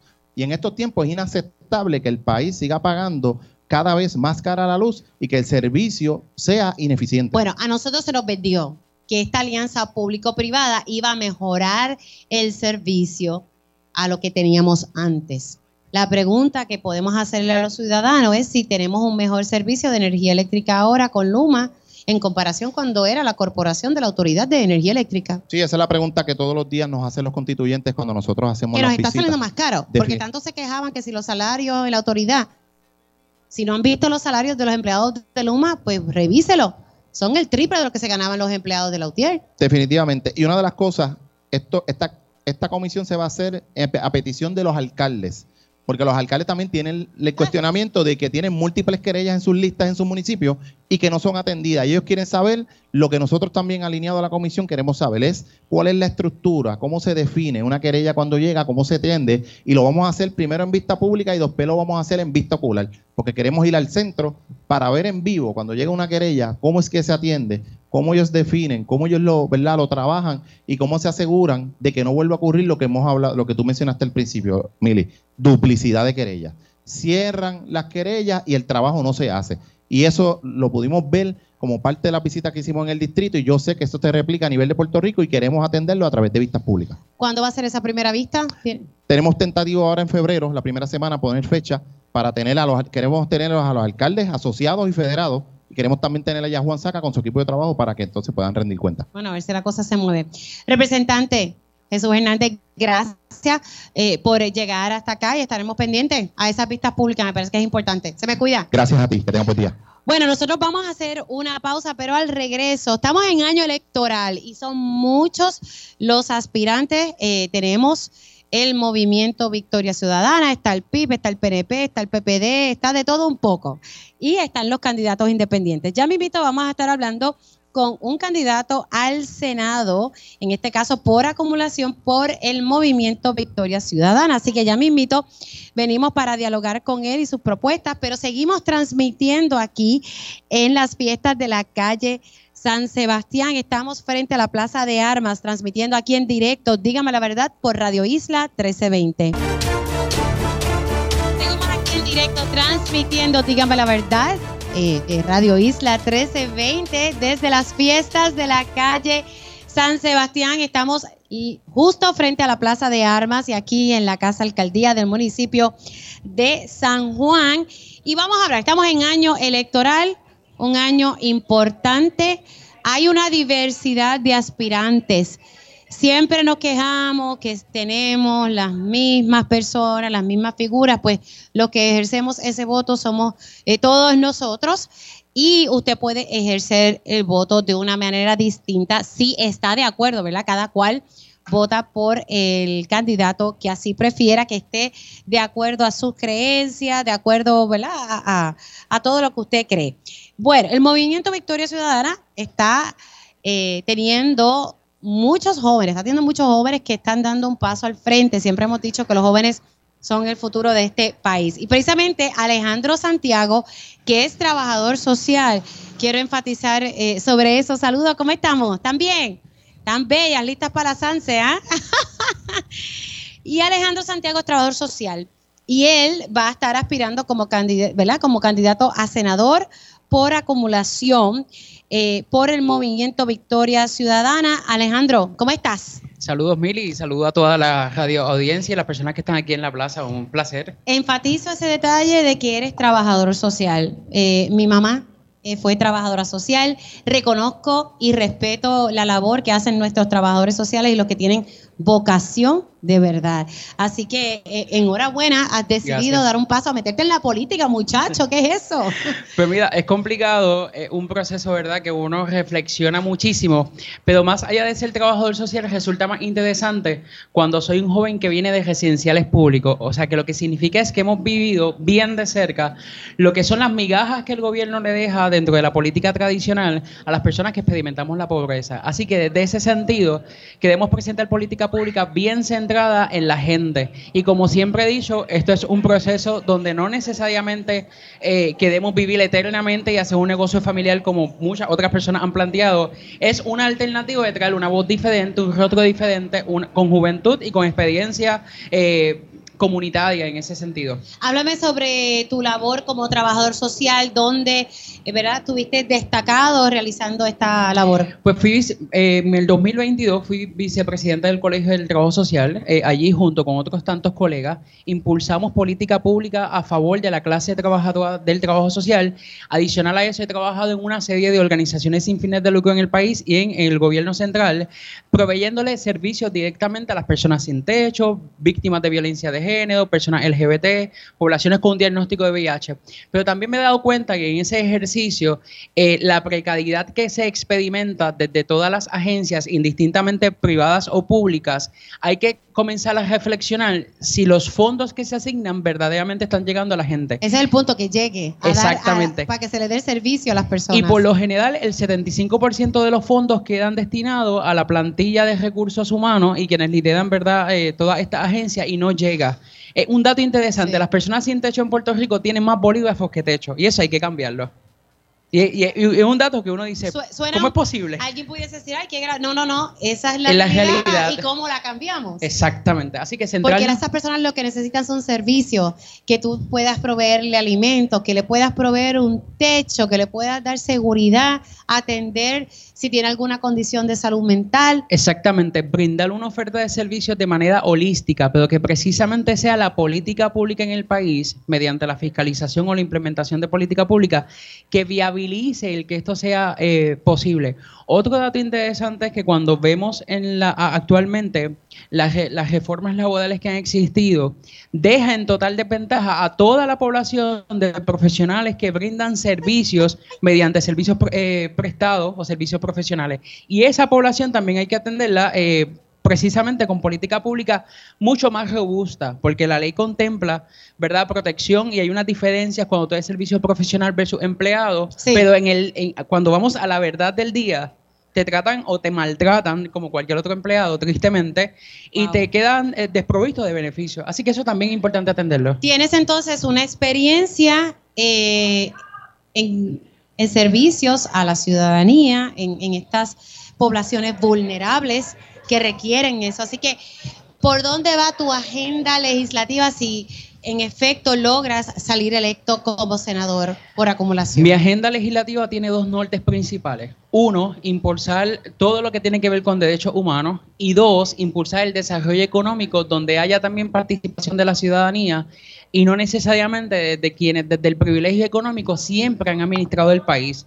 Eh, recientemente escuchaba que estamos invitando a que la juventud se integre en dos cosas, a votar y que tengan hijos. Pero actualmente la política del país no, permite... te- no me toque el tema de tener, porque eso, de- No eso es permite, tan fácil de decir, mira, si exactamente. vengan a parir. no, No es tan faci- sencillo. no facilita, primero, que la gente se inscriba para votar y segundo, no, fa- no facilita las condiciones de vida dentro de la planificación que, que tiene que tener una familia al momento de decidir si deciden o no tener una, un pequeño, una pequeña verdad en, en su familia. Y esto sin hablar de las medidas que están presentando donde están obstaculizando que niños y niñas puedan recibir la adopción. Son medidas Esa medida, atroces. sido, esa, esa medida ha sido oh, bien controvertible eh, y a la verdad es que yo mm, se nota que cuando estamos en año electoral se zumba cualquier cosa por ahí. se convierten en magos buscando capturar votos de alguna manera No, y tristemente con el problema que tenemos de adopción en la isla, por más que se ha tratado de facilitar y mejorar la ley.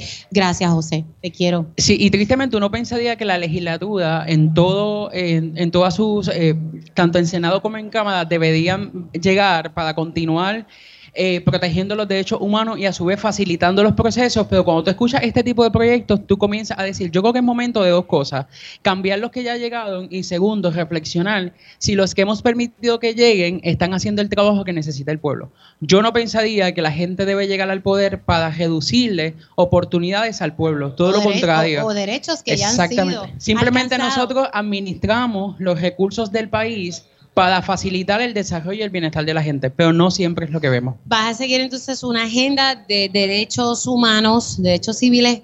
Eh, te voy a hacer esta pregunta porque si hay algo que yo he destacado mucho de la senadora Ana Irma Rivera Lacén, eh, quien ahora ¿verdad? va a aspirar a la comisaría residente por el movimiento. Tengo entendido que creo que va a haber un proceso de primarias interna. El método eh, Eh, elección directa. Claro, pero ella puede tener una diferencia contigo, pero ella siempre está abierta al diálogo, es muy diplomática y a pesar de que podrá tener diferencias allá adentro con los senadores, es una persona abierta al diálogo. ¿Pudiésemos ver ese tipo de estilo contigo? Sí, exactamente. En mi ejercicio, eh, cuando lleguemos al Senado, va a estar centrado expresamente en lo que son los cánones del trabajo social, que invita precisamente a conocer cuáles son los problemas y también dar participación para que se identifiquen las soluciones. Llegar al Senado para eh, tener contienda o hacer un ejercicio de dime y diretes no necesariamente debe ser la alternativa. Así que con esto digo que mis posturas y mi agenda es conciliar todas, llevar un trabajo en conjunto con el partido que nos permita garantizar y adelantar los, los derechos de la gente. Eh, así que en respuesta, veremos algo muy similar a lo que hemos visto eh, de nuestra compañera Anaíma Rivera Lacen, quien se postula, eh, postula a comisaría residente. ¿Qué te falta? ¿Ya tú cumpliste con este proceso de endoso? Porque sé que con los endosos todavía ustedes están a tiempo para presentar los mismos. En el caso de Victoria Ciudadana, como la ley nos provee la oportunidad de tener un método alterno, no hay que lograr la cantidad de endosos que requiere eh, o que han decidido los otros partidos. Lo que sí es importante es que todas las personas que entiendan que mi propuesta puede ser oportuna, visiten todas mis redes como Alejandro Santiago Calderón y ahí puedan leer más y que el 11 y 18 de febrero salgan a votar en el proceso de método alterno que vamos a tener ocho eh, centros de votaciones y luego el 18 una asamblea nacional donde se le presentará al país quiénes fueron las personas que quedaron electas para representarles. O sea, eh, son dos procesos, el 11 de febrero y luego el 18. el 11 de febrero en cualquier parte de la isla, en ocho centros de votación, y luego quienes no quieran ir a los centros de votación pueden ir a la Asamblea Ciudadana y allí, eh, pues, darnos el voto para ser seleccionados como el próximo senador por acumulación. y, y- y vas a estar ahí poco a poco presentando, a medida que pase todo este tiempo, presentando esa Así va a ser. En los más próximos, en específico. Exactamente, en los próximos días vamos a tener un lanzamiento oficial de lo que son las propuestas, eh, ¿verdad? Y vamos a abrir unos procesos de consulta junto con la gente para que sea la gente la que nos diga, en la comunidad hay esto, necesitamos que se mejore tal cosa en el país, porque hay unos elementos y unas cosas que como ciudadanos yo sé que hay que atender, pero promover la participación va a ser parte del ejercicio, ¿verdad? Político que queremos llevar. Llevar la legislatura a, a- a la calle, a nuestra gente, es esencial. Y si eso no ocurre, tenemos que cuestionarnos qué está pasando. Alejandro, gracias por dar ese paso al frente. Siempre Gracias. le decimos a los jóvenes que se inserten en todos estos temas mucho éxito y bueno, Muchísimas el pueblo va a tener en sus manos todas las opciones que se le estarán presentando del Partido Nuevo Progresista, el Partido Popular Democrático, el Movimiento Victoria Ciudadana, el PIB y sí, Proyecto Dignidad que también está presentando a sus aspirantes. Gracias por estar aquí Gracias en a ti, Dígame la Verdad. Felicidades a todos. Gracias, gracias a ti por llegar hasta aquí. Bueno, señores, vamos a continuar. Radio Isla 1320 va a continuar transmitiendo su programación desde aquí, desde la fiesta de la calle San Sebastián, justo frente a la Plaza de Armas y aquí frente a la Casa Alcaldía del municipio de San Juan. Como les dije, vengan a disfrutar, a pasarla bien, a apoyar a nuestros comerciantes, a nuestros artesanos a disfrutar un, buen rato. Hay una oferta musical muy, pero muy buena y yo loca por querer quedarme aquí. Pero ya mismito continuamos con toda la programación de Radio Isla 1320. Recuerde que si usted pues bebe, pase la llave, busque opciones para llegar de manera segura a su hogar. Cuídese y cuide a otros también. Así que nosotros hacemos una pausa y al regreso, tiempo igual.